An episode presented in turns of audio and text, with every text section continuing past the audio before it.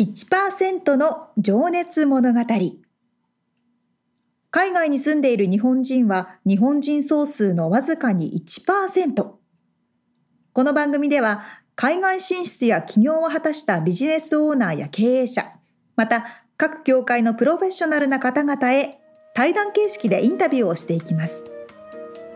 日本の未来を背負うグローバルなプロフェッショナルたちの仕事哲学とそこに燃える情熱に迫ります You ready?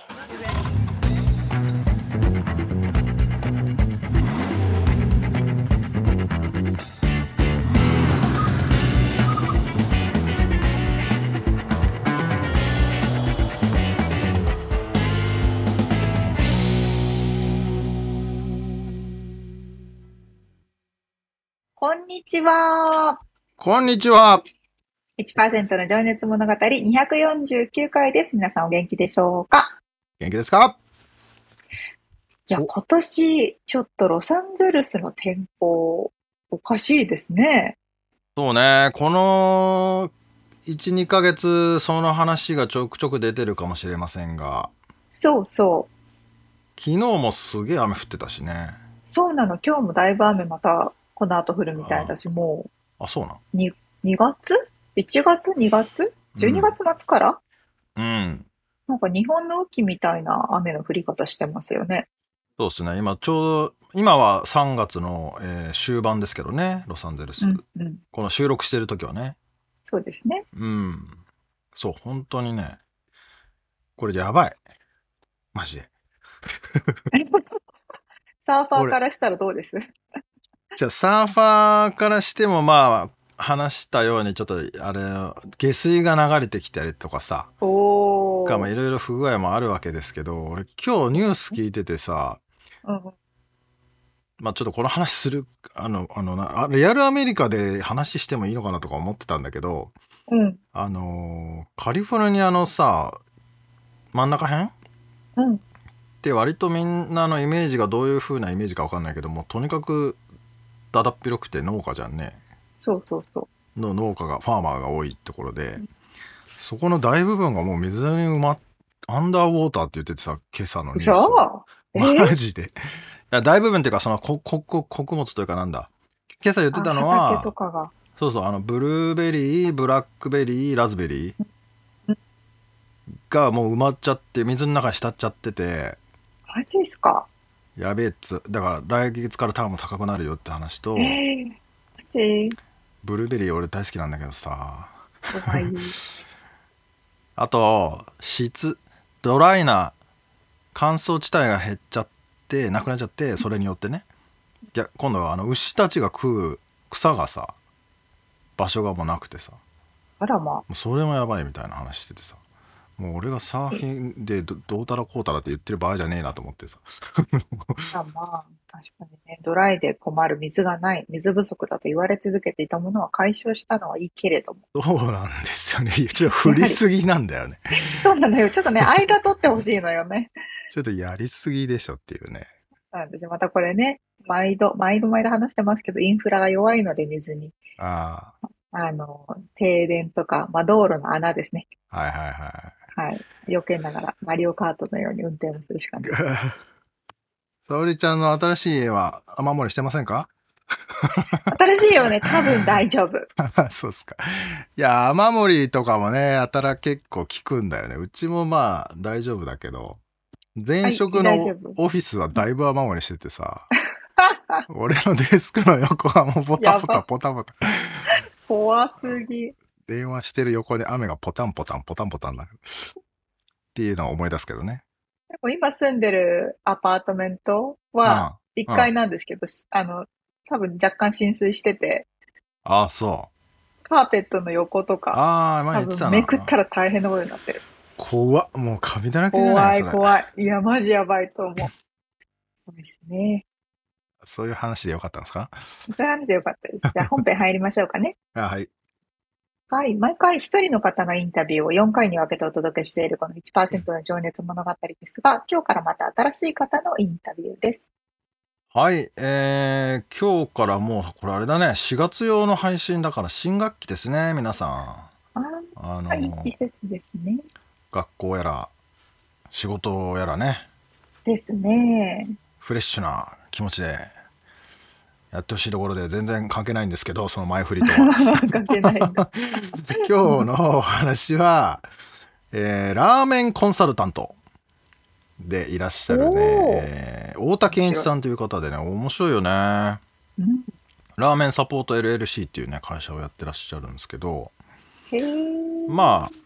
ある程度ねラーメンコンサルト担当っつったら想像はつくと思うんだけどもうんまあアメリカでっていうことがね味噌なんで確かに。まあ味噌ラーメンの味噌ともかかかっているのかかかっていないのか無言になってしまいましたけ どフィルムが。まあとりあえず本編を聞いてもらった方が早いですかねそうですね。はい。ではでは、第1回を聞いていただきましょう。はい。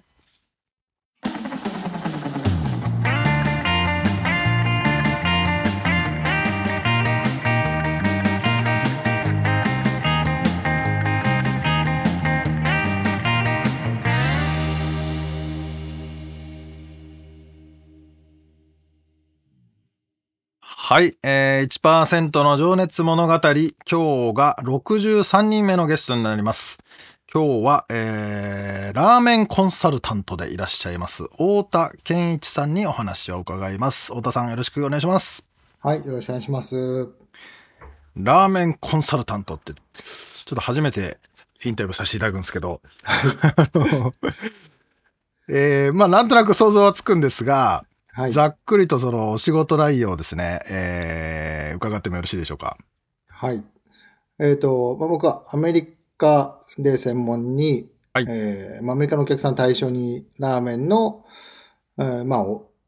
立ち上げとか、まあ、レシピとか、まあ、ラーメン全般何でも僕のとこに来たら、えーまあ、課題解決しますよ、みたいな感じで、えーやってますね。ちなみに今あのカンザス州に在住っていらっしゃるっていうことではい。あ在住でいいんですいいのかなまあ、ちょっと臨時でという感じです かね。あの、ロサンゼルスが拠点なんですけど、なるほちどょっと今、自店舗をちょっと今度構えることになりまして、はいえーカンザスにこう、ちょっと臨時できてる。まあ、立ち上がって落ち着くまでちょっとここにいるっていう感じですね。うん、じゃあご自身のラーメン店を今開業するための準備のために今カンザス州にいらっしゃるそうとはい、そうですね。なるほどです今ちなみに2023年の3月ですけどもえー、いつ頃できる予定なんですかね新店舗ってまあ、4月中には開くと思うんですけども、ずーっと遅れてるんですけど、そろそろ本当に開きそうだなっていうところに、おーはい、なってきてます。なかなかねアメリカのこのなんて言うんですかあ当のにスケジュール通りのいかなさっていうのはいかなさがすごい ですね。はい。あるかと思うんですけどでちょっとじゃあちょっと話を戻させてもらって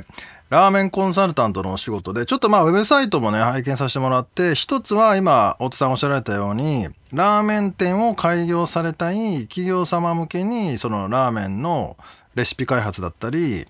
えーその店舗のなんだろうのかなこのオペレーションとかのコンサルティングみたいなこともされるんですかね。そうですね、まあ、大体対象がアメリカで、うんえラーメン店をこれからやりたい、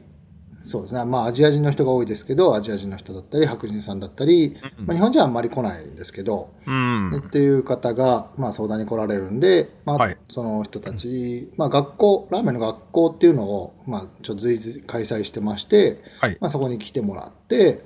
で、まあ、ラーメンっていう、こう、なんですか、一言で言ったら、ね、こう、イメージつくような感じなんですけど、まあ、もう少し細かく種類もあるし、うんうん、まあ、レシピもいろいろあるんで、漠然とラーメンやりたいってみんな思ってるんですけど、はいそのちょっとその漠然としすぎてるんでまずはちょっともう少し知識をつけて、 はいでこの中のラーメンっていうこう分かったな後にさあどんなことしたいんですかあなたの予算などうなんですかとか、まあ、そこから話をこうこうんう作っていくみたいな感じですかね、なるほどですね。じゃあメインのお客さんは企業さんでだけど学校も別でやってらっしゃっていやえっとまあ企業様は本当個人の人が大ほとんど多いですね、まあ、レストラあン12店舗やってるよみたいなああなる人ほとど。か皆さん全くやったことないんだけどラーメンのお店やってみたいんだっていう人の方あーあがーまあ、もう少しちょっと対象としては個なるほ人どに近い感じですねおーじゃあそこでコンサルティングっていうことでまあじゃあラーメンはまず豚骨味噌塩醤油といろいろあってまあそのブロスですかそうでねすねこはのい種類があってみたいなことをこう説明していくっていう感じなんですかね。そうですね。今まさに言ったような感じで、まあ、ラーメン屋さんやりたいんだ、メニューは豚骨と味噌と醤油なんだ、みたいな感じの人が、うんまあ、大半なんですよね。うんうんうで、んそこまでしかないんですよ。でも僕からすると、まあ、豚骨って言っても、まあ、こんなあ配合があって、こんな炊き方があってって、まあそこからもうかなり分かれるわけですよ。味噌もこんな味噌だよねって、まあ、例えば醤油ラーメンも、えーお魚がベースなんですか鶏がベースなんですか豚がベースなんですか、まあ、うんいろいろもう広すぎて、はい、えーで、まあ、じゃあこれやっといたら当たるよってこともないし、うん、えーそのどれがやりたいことかっていうのも人それぞれ違うんでまずはこう学校にこう来ていただいて、なるほどですねでそのたいめっぱいに食べてもらってそうですね、そううんもうその実際話しても何にもわからないん で 作るとそこうですね全部見てで食べてみてはいはいはいでどれが良かったんででどれやりたいみたいな感じからスタートするっていう。うーんまあ、ちなみにアメリカって人種がねいろいろあると思うんですけどはい例えば白人さんにはこういうのが受けるな黒人さんにはこういうのが受けるなとかそういうのもあったりするんですかそうですね。アジア系の人と、はいえー白人さんの方向だと結構、より豚骨とかクリーミーなのを好まれるのは多分白人さんで、でうんアジア系の人とかだと醤油ラーメンとかそっち系のも、あの、食べたいっていう感じには分かりますね。うんまあまあでも大体豚骨はがい一番人気は間違いないですね。うん確かにそうですよねまあちなみにちょっとそのラーメンアメリカにおいてのこのラーメン業界えっと、太田さん今アメリカ在米7 19年っておっしゃってましたっけそうですね。はい。うん、で結構この5年10年でど結構変わったような僕はイメージがあるんですが もっと前かなうんどまあ、どそれぐらいですかね。50年ぐらい前から、こう、伸びが始まったっていう感覚ではありますね。すごいお店も増えましたし、うーん、まあ認知もすごい上がったと思いますし、はいうん、多分10年ぐらい前から、まあ、今も伸びてるし、なるほど多分今、お寿司はもう完全に定着したと思うんですけど、はい例えば学食とかに、まあ、ラーメンが入っていくようになっていくあ可ー能性もまだまだ多分全然あります。大学とか特にあのそういう話もありますね。うーん確かにねラーメン店もめっちゃ増えたし、まあ、カップラーメンを買っているアメリカもよく見かけるようになった し、あのまあまあそれも追い昔から風というかマーケットはめちゃくちゃ広がってますね。多分まだまだうん広がりますね、感覚的には。そうですよねでもその辺って太田さんはもともとあの日系のスーパーマーケットで働いていらっしゃったという経験もあってちょっとその辺後で過去の話でねじっくり伺っていきたいんですけど、はい。まあ、そこからもやっぱりその業界のことを見渡していらっしゃった感じですかね。うーん、そうですね。まあ、日本食自体が、まあ、うんまだ広がる余地が多分あって、うんうんうんだから多分一番追い風を今受けてるのがラーメンっていううんなるほ感じどだと思いますけどね。うーんその次まだなんか来るのかもしれないし、うーんじゃあそこに乗っかってるっていう感じですかね。乗っかってる感めちゃくちゃありますね。これ僕がそばコンサルだったら、全然うまくいってないと思います。そういう 自流に乗せていただいてるのは感じま すけどね。まあ乗せていただいてからの乗る乗ったということですよね自ら。 まあそうですね。はうんそこは素晴らしいすごいなと思うんですけどじゃあちょっとねあのーまあカンザス州のってどういう生活っていうのも気になるところもあるんですけど ちょっと今のまあエルロサンゼルスでの生活も含んだちょっと生活スタイルとかその仕事のなんていうのかなこうやり方っていうのをちょっと教えてもらってもいいですかいそうですね。まあ、今はね、お店の立ち上げばっかりで、あの現場行って、こう、立ち上がりを見てるって感じですけど、まあ、普段コンサルの時は、まあ、仕事があれば、はいあの、基本お客さんのところに行って立ち上げとかっていうのうをん一緒にやるのが、あメインの業務なんで、まあ、そのスケジュールがあれば行く。うん他にこう、学校のスケジュールが月1ぐらい入ってて、まあ、それをやる。うんまあ、空いてる時間は、そうですね。うん、まあ、レシピ作ったり、まあ、あと発送とか、まあ、あの、コンサルタントだけじゃなくて食品の販売とか、そういうのだったんですかねそういうこともやってるんで、まあ、そっちが通常業務、あとは、あの、機械、ラーメンを、こう、効率的に作るような機材の販売とかもやってるんで、うんまあ、そういう納品があったりとか、まあ、いろいなるほろどですね。はい。そうですよねウェブサイトでも餃子マシーンでしたっけあの、そうですね餃子を大量に作るマシーンも販売してらっしゃるってことですもんねそうですね。まあ、とにかく、その、ラーメン屋さんををやってたのこともあるんで、はいまあ、何が求められてるか、まあ、どういうことをはしょりたいかというかね、このざっくり言っちゃうと。うんうんうあんのまあ作業を効率化したいかどうどういうふうっにていうしてのいはくもかのすごく、んもう骨身に染みて分かってるんで、うんあじゃあこういうの便利だよね。これはちょっとうん誰も、あの持ってないから僕が持っててあげた方がいいよねとか、まあ、そういうものをこう、うんコレクトして、で、まあ、こう本当にねラーメン屋さんにしかこう需要はないかもしれないですけど、うんあのそういうことを全般的にやってますね。なるほどねこのラーメンスペシャルラーメントゥールスって言ってねラーメン用のまあ多分調理道具もいっぱいあるでしょうし、えーこのプレップレッシャークッカーっていうのはそうこでれすはね。圧力運動とかね。はいああ、なるほど。じゃあ結構いろんなことやってらっしゃいますね。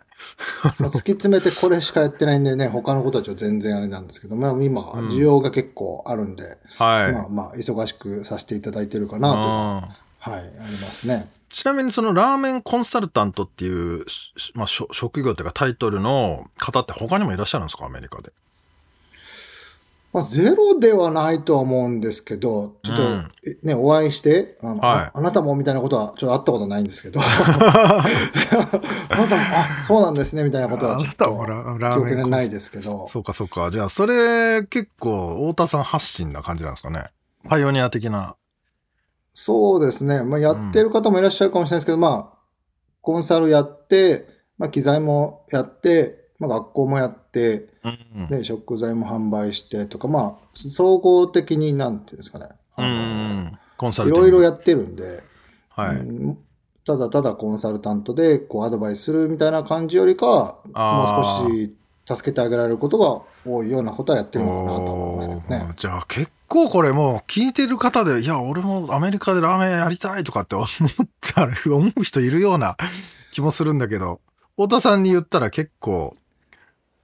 いい感じで進むあ感じのってことですかー言っね。てくれればああ全般的にアドバイスはできますうんうんが、うんまあ、あとどれほど本気なのか、うんそしてあのぶっちゃけ言うとアメリカだとものすごいお金かかるんで、うん。うんそういう予算あるのかなとか、まあ、国を越えてくることの難しさもあると思うんで、う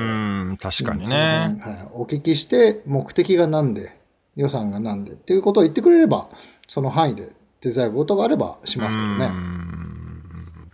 まあ、日本のね、割と大大手というか、あの名前長い、うん名前が通ったラーメン屋さんもね、割とニューヨークだったり LA だったり進出も増えていて、そうですね、んどんどん来てもらったらいいと思うし、まだまだね、うん大きい市場があるんで、うん、あい空いてると思いますけどね。そうですよね。いやー、ちょっと、すごい仕事だ な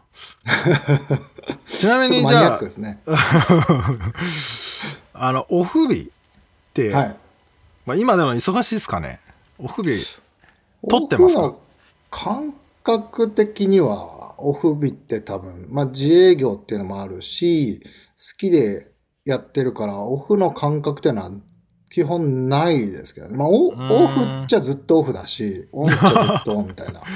朝じゃあ起きて。結構楽しい、遊び、遊びじゃないけど、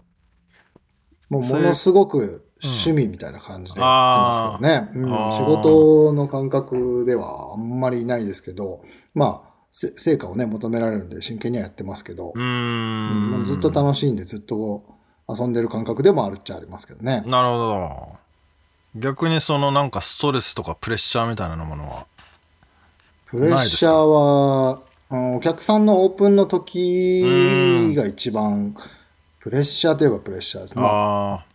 その、じゃあ全面的にね、お任せするみたいな話にななればなるほど、あ、うん。全部僕のせいじゃないで すか。うまくいかないから そうそういうのはちょっとね、プレッシャーありますけどねあー。完全に成功するパターンとかって多分、どの業界もないと思うんで、うこんれやったら、これやったらっていう全力を尽くしても、そうですよね。 100回成功させることはできないと思う。はうん、いや、すべて計画通りに行くことはまずないでしょうからね。いどっかしら問題が出てくるもんだと思まあ、それが、んあの、プレッシャーといえばプレッシャーだし、喜びといえば喜びなんで、そうですよねまくいった時は、あうんよかったっていう。 う。なるほど。じゃあ、あのーちょっとこれ、みんなに聞いてるんですけど、今なんか自分の中で一番フォーカスしてることって、なんかあったりしますうーん、まあ、今はこのお店の立ち上げがね、一番ですけど、うまんあ、これをやる理由も、その他の人のはいお店をこう、どうしたらよくできるかっていうのを、うんうんまあ自分でやる場所があれば、一番それが、なんていうんですかね、フィードバックを正確にできるなとも思うし、はい。僕が実践せ率先してやって、このアイデアがダメだったことも、僕のコンサルタントの中では、うあん。の糧になるってことですね伝えられるそううん価値のあること、これはもうこの間やったんだけど、ダメだったっていうことを言えることも僕の価値なのうで、ん。まあ、そういう意味で、こう、店が一番、あのこれがあれば、もっとなるほもっどと質の高いコンサルもできるし、うんまあ、トレーニングとかいろんなことができるんで、まずは本当一番はこれですね。ああ、じゃあ今のご自身のお店のオープンがフォーカスしてる。そうですね。はい。それちなみにちょっと聞きはそびれたんですけど、なぜにカンザス州なんですかうーん、まあ、僕、ベースがね、ロサンゼルスで、はい。そこで今更ラーメン屋さんを開けたとしても、まあ、僕的には便利ですけど、はい。あの、そんなに、なんですかインパクトあることをこう、その場所で起こせるわけじゃないと思うんですよね。あははは。だまあ、負けてはないと思いますけど、じゃあそこでこう、意味合い的にうん。ラーメン店が1点増えたっていうふうになるだけなんで、でも、うんまあ僕、全米、どうだかな、35周ぐらい、ちょっと回って、いろんなところにこう、お手伝い、お客さんのところに行ってるんですけど、はい。まあ全部そうやって行っていくと、うん。なんか、もっともっと、こう、なんですかね、チャンスを感じるというか、はい。あ、なんか、ここに出て行った方がいいのになとか、あ、ここまた、もっともっとやれるなとかあっていうのをものすごく見るんで、であれば一番こう、お店開けた時に、まあ、インパクトが残せる。まあ、あと、うんないとこに出した方が喜ばれるんで、純粋に。あ。なるほど。え、でも、か、カンザス州って、ラーメン屋あるんですか ちょっと、すいません、 5、全6勉店強不舗足。あ、あるんであすりねま。すね。はいまあ、ちなみにちょっとあの皆さん に軽く説明するとアメリカ50州ぐらいあってそのうち35州回られてってことでそうカンザス州って僕が住んでたサウスダコタ州っていうのがあるんですけどあそのその下のネブラスカの下の下ですね。そうですね。クソ田舎っすよね。。そうです ね別に都会じゃないですね。こんなこと言うと失礼ですけど、 ロサンゼルスとかから比べると、うん、まあ、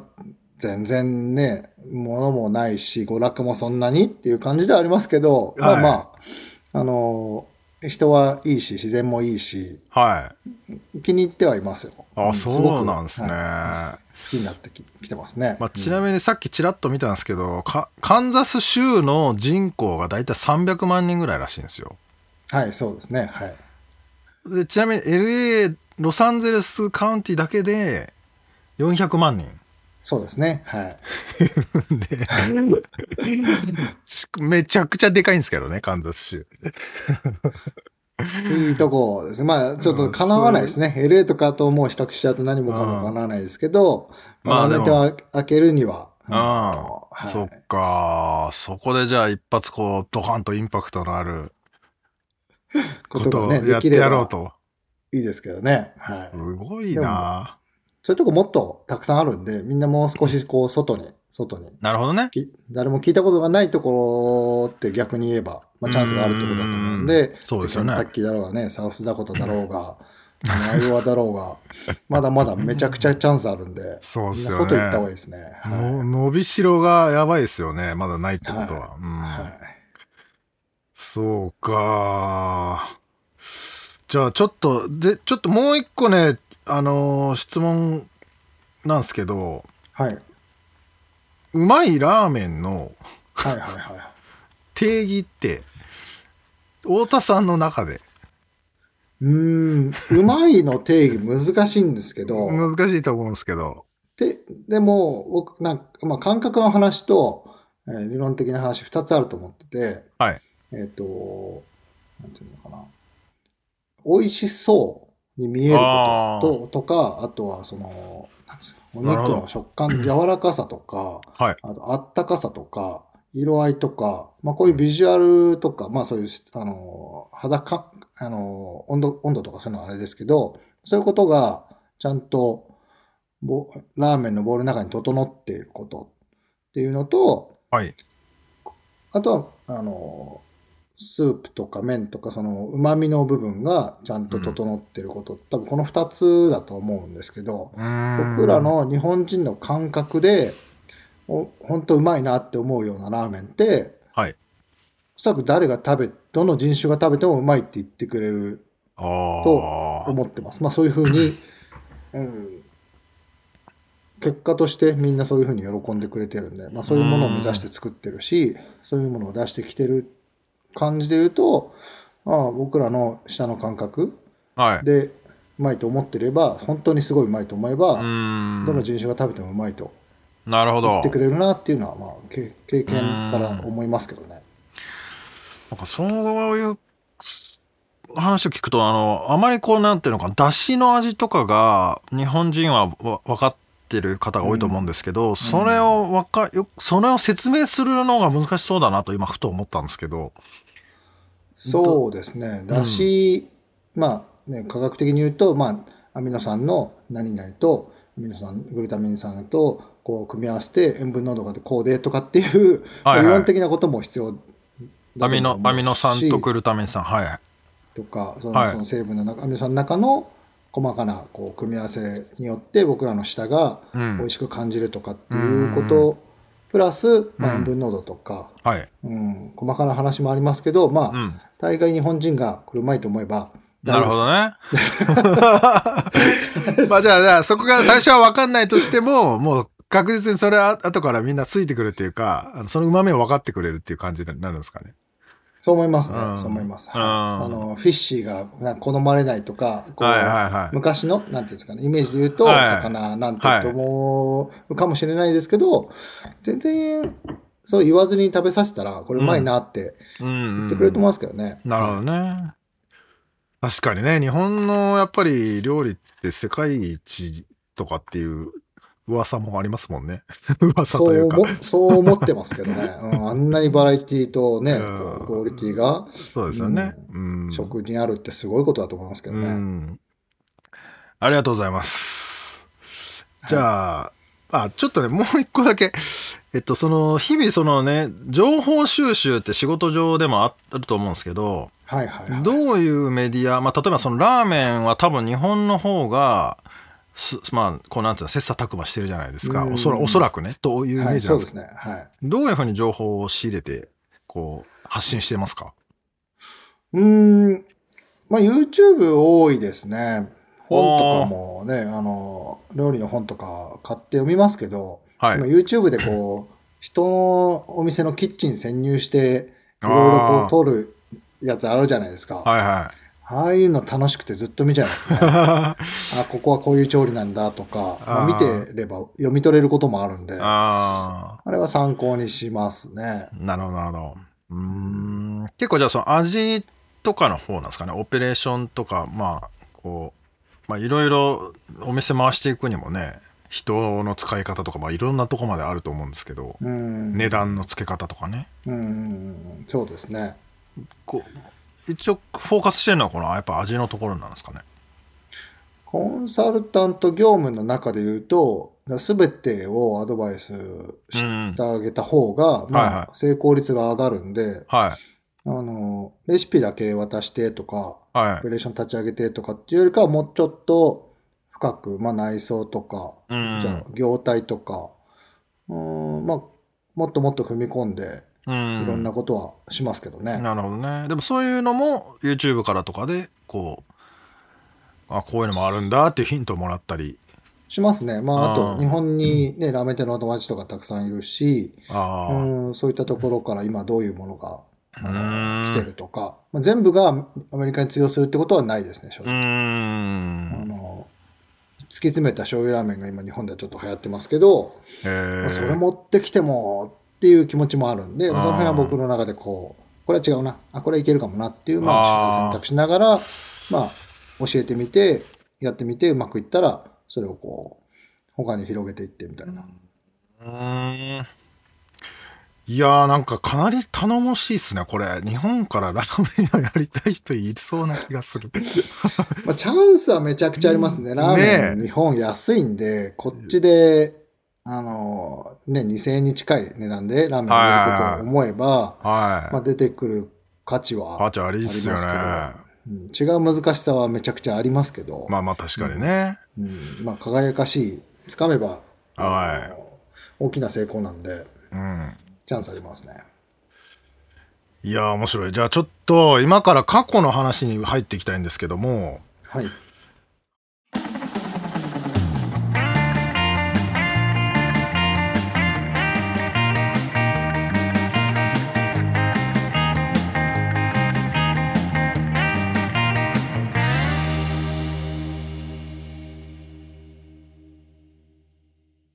いや、面白い職業ですね。ねえ聞いたことないよねなかったよね初めて聞きましたね。ラーメンコンサルタントまあなんか日本だとそんなような方がねうんうん。いるし俺最近なんかあの「令和の虎」っていう YouTube チャンネルたまに見ててさおう。そこに出てくる島やんっていう人がうん。ラーメンのコンサルティングみたいなことしてて、へえまあ、日本でそういう人はいるみたいですよね。確かに日本だとテレビでたまにね、出てらっしゃったりする方いるから見たことあそうるけそど。うそう。ただアメリカでやってる日本人、まあ日本人じゃないとできないのか、これは。うん。いや、でも確かにおっしゃる通り需要はあるだろうなって、こっちねにえ。住んでると思いますよね。ほんとみんな教えてほしいだろうなと思うよね。うん。 まあ、これだけラーメンがアメリカ人というか、まあ、現地の方に刺さってて、ああ。もう本当に一般的な料理になってるじゃないですか。ね、まあ本当にでも、話にも出てたけど、この10年でもうかなり本格的になったよね。まああの昔からあるのはあるけど、そうなんだ。味が全然ダメだったけど、最近はもう全,、へえ全然美味しいと思うんだけど。え、みつさんは10年前からいるじゃないですか。やっぱ全然違ううん全然違うと思うよ。だから、あそう本当に、うん、食えたもんじゃないみたいなのもいっぱいあったと思う思う けど、20年前とかはね。はいはい。うん。だけど最近はもう本本気だもんね。日本の味そのままうんの。メーカーさんが出てきたりとか、一風堂もあれば、そうね、一蘭もあれそうですね。あのーでもまあ食材がね、どうしても、やっぱり日本そうでかしか手に入らないものはあると思うから、どうしてそも、うでめすよあとね麺とかもそうかもしれないば。うんうんうんうん。けどもうまいよね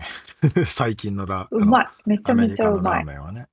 高いがうまい。うんが高い。でこれはやっぱりさでもあのー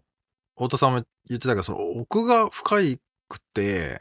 うんこれはなんつう種類もあればまだね、まあみさっき言った味噌ラーメン豚骨醤油塩でそのなつ次にそのブロスを取るためのなんだだだしじゃなくてなんつうのそのベース、うん。その鶏ベースなのか魚ベースなのか豚なのか、でその上さらにそれの配合がいろいろあってで麺の太さもいろいろあってでトッピングもいろいろあってとかっつってもうそれの組み合わせを考えたらまあえらいこっちゃだもんね数が、確かに。うん、でそのおお奥深さをさもう日本ってさ追求しまくってるじゃんねこれとんでもないです。とんでもない研究家がいっぱいいるわけだよね。でそりゃ教えがいあるよなと思ってそのなんつうんだろ う、ねえ。こっちに来て驚いたのは、やっぱ豚骨がこんなにメジャーなんだっていうのがちょっと驚いたなんですけど、確かにおっしゃる通り、刺さるも刺さないものもあるだろうし。うん、でも豚骨がき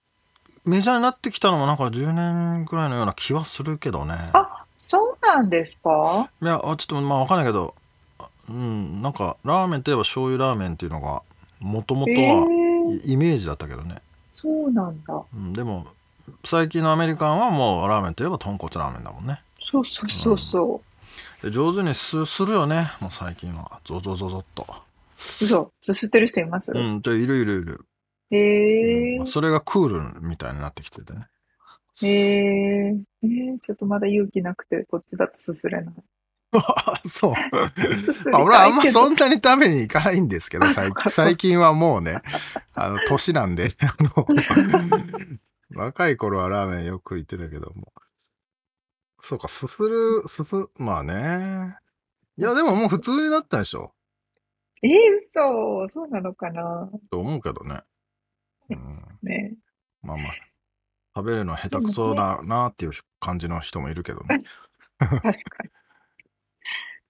うんはいでもね、ご自身であのラーメン屋さんもされてたっていうことだから。そうね、まあそれはね、ねちょっと体験があって、うんうんうん。まあちょっとそれはね、あの、じ次回の話に出てきますけどお、で今そのカンザスにいるっていうのが、その自身の自分自身の多分店舗の初めてのやつですね初のやつであすねー、エキサイティングですね。そうなんですよまあただなんでカンザスってそうそう そういまだにクエスチョンですけど まあ聞いえ、じゃあ、次回の話で、そういうとことかも出てくるんですかまあまあその経緯ですよねおー、気になる。うんまあちょっとあの経歴にも書いてあるんであれですけど、そうんうのんスー日系のスーパーマーケットをねこう結構長年働いてらっしゃってそのあ後にーまあ独立っていう感じになるんですけど、えー、そうなんですね。うんはい。まあ、なんで、そうですね。あのーアメリカ来たとかっつう話だったり、えーあー、えはいーはいはい。と、なんやろな。ラーメンめ、ラーメン屋儲かりますよっていう話ですね。えー、そうなんですか うん。って思うけどね。まあ、目がキラキラしちゃうよ。まあ、もうこれでもね、本当に日本にいて、俺も一発でアメリカでラーメンやったのかって思ってくれちゃう人もいるんじゃないかと思うんですけど、そういう人はもうね、面白い太田太田さんに連絡してみてくださいっていう感じで。おうー、んいいですね。聞けば聞くほど挑戦したくなると思いますので、おー、いいですね。また楽しみにしといてくださ。はいい、はい。楽しみにしてます。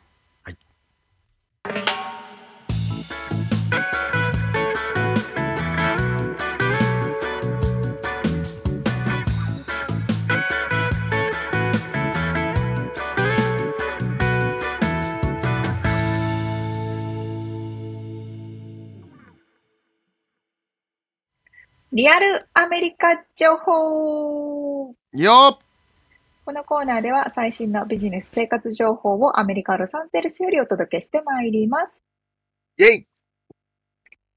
香りの家を買ったぞシリーズ ですよね。 最近ね。そうですね。最近皆様お楽しみの、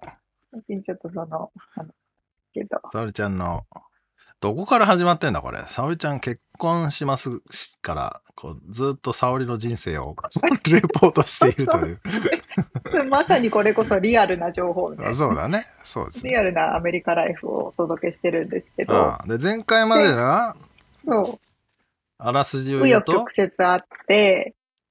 うん、だから結婚してアパートに引っ越したよーで、その後家探してるよーで、うん、家無事に契約したよのぐらいだったっけそうそう、そうですね。家買ったよーっていう感じで、はいはで、そのまず買ったよって言った日から、なぜか3日間で、その今住んでるオーナーが家を出なきゃいけないという契約なんですよね。いで、 72時間ですね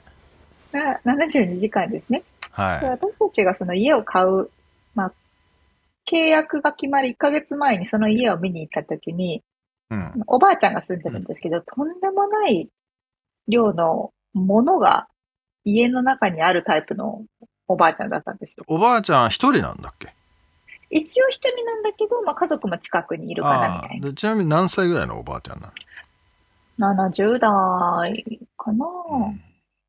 で、旦那さんが亡くなってしまって、その関係でお家を売るってないるほう、っどていう方。ああでも俺の今の家の隣のに住んでるのもねおばあちゃん一人でうんうん。 70いやもうちょっと行ってるかなうんうん。なかなかそれで72時間以内に家の引っ越しって大変だよね。そうでしょで私たちも、これあの契約が3日間だ から、えっと、ま、まずあの、居座られるっていうのが困るから、 あーちょっとそこを警戒していたんですけどね。ルームメイトになっちゃったりして ね。で最初いるみかたいらなね。そうそうそうそうそう。で、1日経ちます。で、2日経ちます。うん、その間は何で見見に見に行くってこと一応ね、その時は行ってなくて、あーまだ一応彼らのものだから、あーはいはい。そうそう。で、あの、家を買うときって、買う側の方にも不動産屋さんがついて、うん。家を売る側の方にもリスティングエージェンスエージェントっていう、売る側の不動産屋さんがつく。二人いるんです。だって日本もそうだっけアメリカ日まあまあアメリカそうなんですよね両方両側いるそうそうそういるってことねうん、両側に別の人たちがいるんですけど、うんで、私たちの、その、リアルター、不動産屋さんの人は、まあ、普段お友達でもあり、あの、短い、すごく親しくしてるから、いろいろ動いてくれて。うん、で、基本的に鍵の渡し合いとかっていうのは、その不動産屋同士がやるはずなんですよ。なるほどお互いのね。はいだかはいら私たちが家を見に行った時も、本当は向こう側の不動産屋さんが、どうぞって言って迎え入れてくれて、オーナー同士が話すことがないようにするっていうのが本来のやり方ではあるんですね。あー確かにねなんかいざこざみたいになっちゃってもいけないっていうのもあるのかなそうそうそうそうそう。ただ、私たちが最初に家を見に行った時も、うん売る側の不動産屋さんがまずいなくて、あら私たちが直接そのおばあちゃんたちと話して、うんなんかあの交渉とか若若干してたみたいなところがあったんですけど、ほんで2日経って3日目に、はいこの不動産屋さんが鍵をもらうはずなんですね。はほんで鍵はっていう話をしたら、あでも向こうのエージェントにその連絡をしたんだけど、うんうん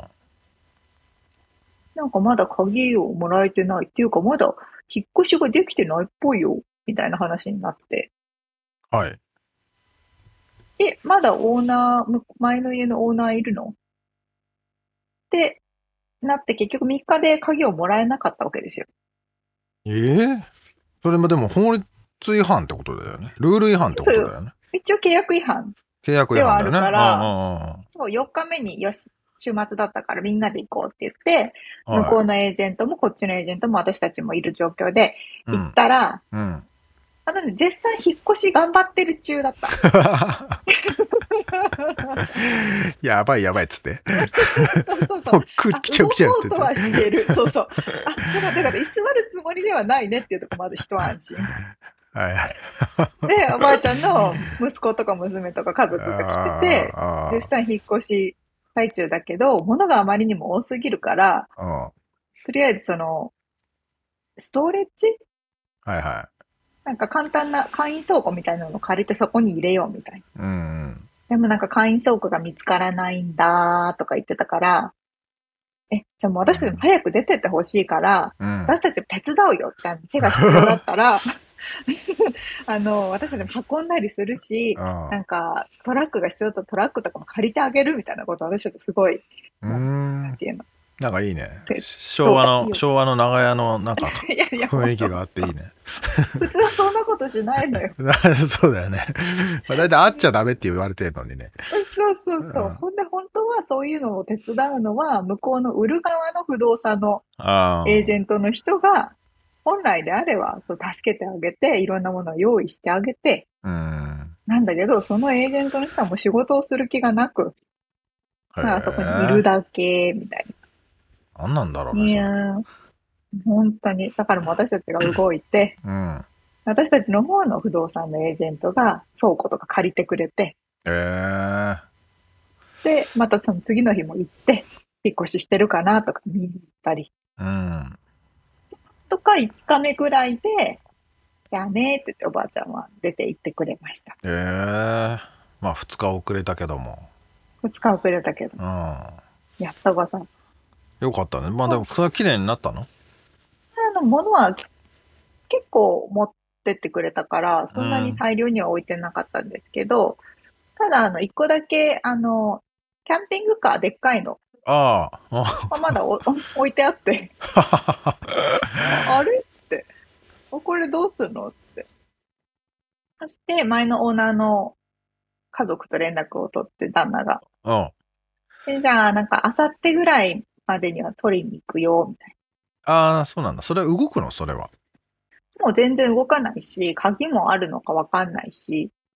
まあなのねでなんかよく放置されてるキャンピングカーよくたまに見るもんねこそうそうそうもうそう。うタイヤパンクした状態でもうこれあそうそうそどうそうう。どう すんだろこれみたいなやつねそう、どうやってこれ入れたのかなっていうぐらい結構ぎゅうぎゅうに入ってる大きいキああャンピングカーで、もう牽うん引して持っていくしかないと。ああ大変だそりゃまたこれ家のね、敷地内に入るのが大変だから、あじあゃああの水曜日に取りに行くねって言われてたので、うん水曜日のお昼に。で、あの、私たちのその、大工さん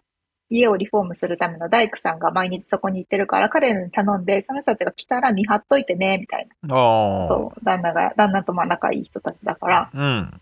行って、じゃあ水曜日に来るねって話だったわけですよ。うんそしたら、火曜日の夜9時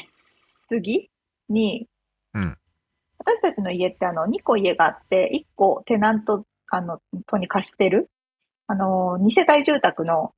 1軒に私住むんですけど、その2世帯のもう1軒の方は、建物が2個あって2個あっうてん、はいはい1個貸してるんですよ。はいで、その貸してる方の、あの、テナントさんから夜旦那の方に連絡があって、うんえ、なんかすっげえでっかい車が家の敷地内に入ろうとしてるけど、なんかしてるのみたいな連絡が来はて、急に。いあはいや、知らないみたいでっけえ車な。いやいや、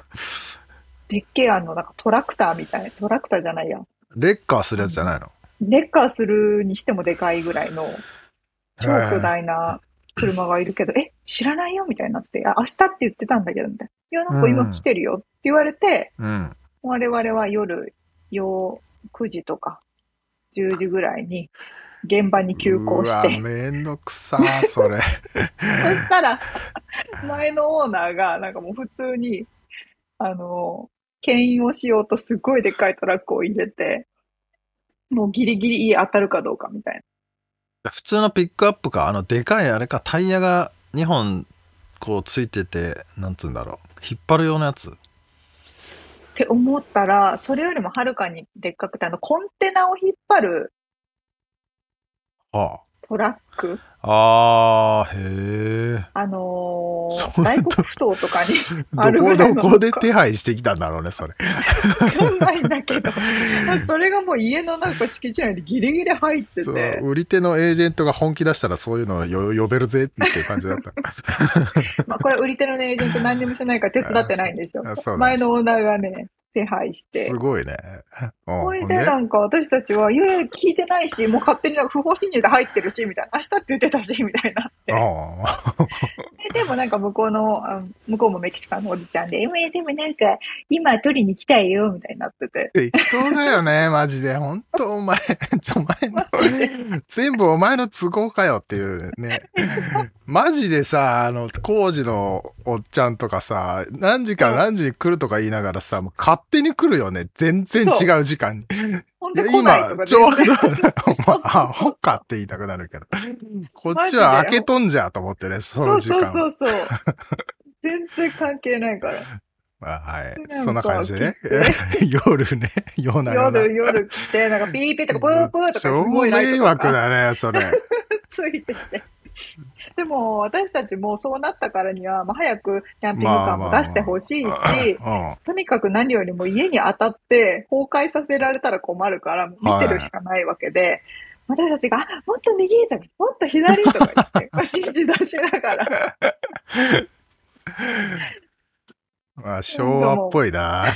前の、前のオーナーのおじちゃんとかはなんか普通にジュース飲みながら見てるみたいな。まあ、よかったね。うるせえとかって文句言われなくて、いう感じじゃないんだね。うん。まあなんか、はあ、はあはあで、ほんでもなんか旦那も私も集中して、これもっと右とかもっと左とか言ってんのに、そのおじちゃんず ーっと旦那に話しかけて、うんなんか世間話みたいなのをしてて、でも、ほんとギリギリ、ほんと数センチぐらいの間あ隔で家の壁に当たるかどうか、ーみたいなとえころでキュキュキュキュキュって何回も切り返して、結局2時間ぐらいかかったのかな。ーはあ、で、11時ぐらいに、なんとか家の敷地内からうキーんャンピングカーを出すことに成功しまして、そっか無 事、私たちの家になりました。そうですかキャンピングがなくなっちゃったかうんそうそうそう。でもだいぶ広い庭ができてよかったりって感じです。いいねもう犬でも飼ったらいや犬飼って犬あれやジャッキーじゃねえ誰だっけ あのあ、ペッパーペッパーペペッパーッパーはね、メキシコの広い敷地でね、あもうすでに広いの他犬と一緒にめっちゃ全然広いかあそら、うかまあ子いやー供たちもいるし、他の犬もいるし。俺もなんかね敷地が広い家にね半年ぐらい住んだことがあってねうんうん。犬が大喜びしてたんだけどワンコはね、早朝に走り回ってたらスカンクが出てスカンクにあのプシャーってかけられてあの臭いやつあのくっさひどいことになった思い出がありますけどねーワンちゃんはね、その、動物とか嬉しいですよね。でも絶対動物がいっぱい来るからねそういうところやばいい、や多分そのうちのうち多分来るよやばうい、んやだ、やばい、いろんなやつが怖い、アライグマでしょスカンクでしょやだ。あのなんだっけでかいネズミみたいなやつでかいんですね。おえポッサムポッサムあ、おポッサムいますね。とかやだ、怖い。またそのじゃあ動物シリーズを今度聞かせてもらおうかな今 後ね、こんな動物が庭に来ました。 はい、とりあえず、ということで、まあ、あの、一旦私たちの手に鍵が渡りましたという話。おめでとうございます。ありがとうごじゃざあいこまっす。から、こっからじゃああれだね。リフォームして、そ自う分そう。たちの、こう、マイホームを作っていくわけですね。え、もうそれがもう次の日から始まりましたので、おーもうこれはまた次のシリーズまでた聞け次るののシかリな。ーズで、はいはいお話します。ということで、リアルアメリカ情報でした。はい。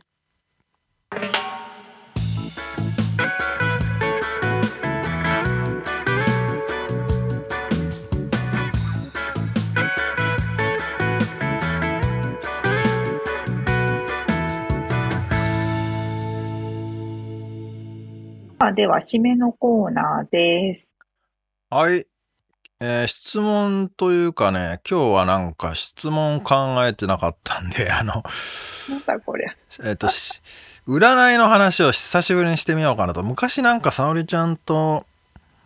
うんうん。なんかね、占いの話してた時もあったんですけど、ありましたね。あの動物占いとかね、うんう ん。あのなんだっけ家電占いとかね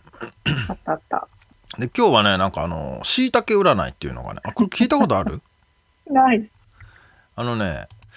これ実はですねえっと先月にインタビューさせてもらって配信させてもらったあのゆいやしろさんやしろゆいさんはい。からはい教え,、はい教えてもらったんですよこれなんかほう「しいたけ占い面白いですよ」っつってほんでただねこれまあいいやちょっとリンクを今の沙織ちゃんに送ってはい。見てます。ちあのー、しいたけ占いの、なんか今週の占いっていう感じで、うんうんうんあ今週の運勢か。あるんで、ちょっとそれをざざっと紹介してみようかという。これ、あれなんですね。椎茸占いって書いてあるけど、椎茸さんっていう人がやっている星座占いってことです。そうですね。だからあんまりき、 キノコは関係なさそうですね。いや、全然な、あなたは何のキノコですとか言われるのかなと思って、違うんですけど、まあ、沙織ちゃんちな、あちなみにだから、星座でただ占ってるしいたけさんの占いなんですけど、違う。なるほど。沙織ちゃんなんだっけ何座だっけ私、カニ座です。ちょっとじゃあ、ざざっと読んでもらおうかな。おーい、カニ座。今週のあなたを分析。大丈夫。あなたはよくやっているのオレンジが出ています。他の星座と比べても、カニ座はかなり強い生きていくための戦闘仮面をつけていることが多いです。おし、じゃあ私これやっちゃいますね。とか気を張って自分なりに気合を込めて毎日のやらなければいけないことをこなしていく。にゃにゃにゃにゃにゃにゃにゃにゃにゃにゃにゃにゃにゃにゃ。実際に大丈夫ですし、あなたはよくやっていますよ。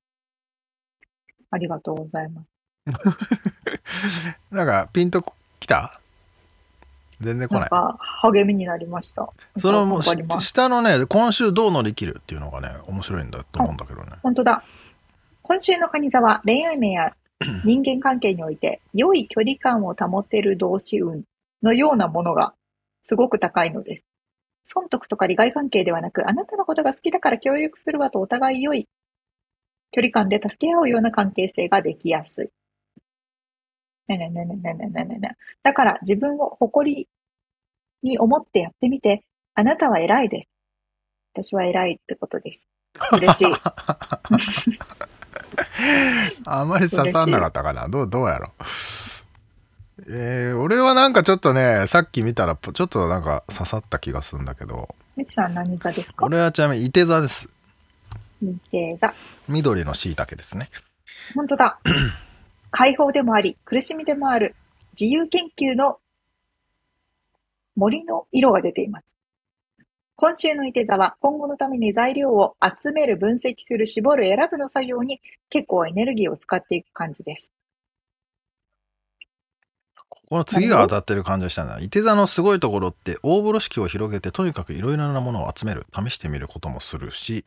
その後にバッサリと、これはいらないこれ使えないとシステムの合理化と断捨離を大胆に試していくようなところがあるいいですね。うんだから俺なんかあるんだよねそういうとこいいですね。確かちょっとじゃあと今週どう乗り切るをちょっと読んでもらっていいで すか今週どう乗り切る今週のいて座は、やらなければいけないこととか、あと、締めのプレッシャーを少しだけ味わいそうです。リアル。締めってその読むたのめにこれあ諦めかと思った締めって読むのこれ締めってあの、あれじゃないですか。締め切りの締め、ああそういうことねリアルじゃないですか。この3月、4月のいろんな締はめいは作業。いはそのためにどう過ごせばよいのかというと、3本の柱を自分の中で作ってみてください。ポイントとしては、今週や今日やるべきことを2つまず作ってみる。その上で、残りの1枠に関しては、少しの時間でもやってみたいことを入れてみてください。やらなきゃいけないことだけをやっていくと、かえってイライラが溜まってしまったりするから。お、いいですね、このアドバイス。い、うん、なるほど。三恋愛本面や人間関係。なんとなくこれからの私が大切にしていきたい人間関係が頭の中で決まっていたりします。話せる内容や共有したいことが変わってきたりもしています。うんなんとなくねこの辺もちょっとピンときてるんですけどねおお、いいですね。まあなんかでもこれみんなに当たりそうな感じもするねするねそれね。さんでもこんあの、やるべきことを作るとか、その計画立てるの上手じゃないですか。うーん、だですかね。うんうん。そんなイメージ。まあ、ということで、リンクを貼っとくかな。これは皆さんもね、ちょっとあの、で、そうそうそう、ニュース的にはですね、あの、5月の末でこの「防具ガール」っていう雑誌かこれは。防具ってあれ雑誌あるよね。フォー雑誌だけど、ガールっていうのがあるんですね。それのね、媒体が終了するらしくて、でへえここにこの椎茸占いが載ってるみたいで、それはだから終了してしまうらしいんですけどね、だから終了なるほしどてしまう前に椎茸占い、皆さんチェックしてみて、あ、でも椎茸さんはどっかでまた続けるかもしれないみたいなこと書いてあったけど、ああ、なるほど、なるほど。はい、なんかそんな 話になっちゃいましたけど、椎茸占い面白かった先ほどね、皆さんもやってみてください。ですね。はい。はそうい。いうということで、いいかないいですかねあいいですよ。はい。無理やり締 めた。はい。終わってください。今週お届けした。今週お届けしました、えー、インタビューの内容とリアルアメリカ情報のインフォメーションはブログに掲載しております。podcast.086.com、podcast.086.com、または1%の情熱物語で検索してみてください。はい、番組がちょっとでも面白いなと思っていただけたらぜひフォローをお願いします。お便り、レビューもお待ちしています。そして番組サポーター、パトロンさんからのご支援も引き続きお願いします。詳細はウェブサイトを見てね。ということで、今週も聞いてくださってありがとうございました。ありがとうございます。また来週お会いしましょう。じゃあね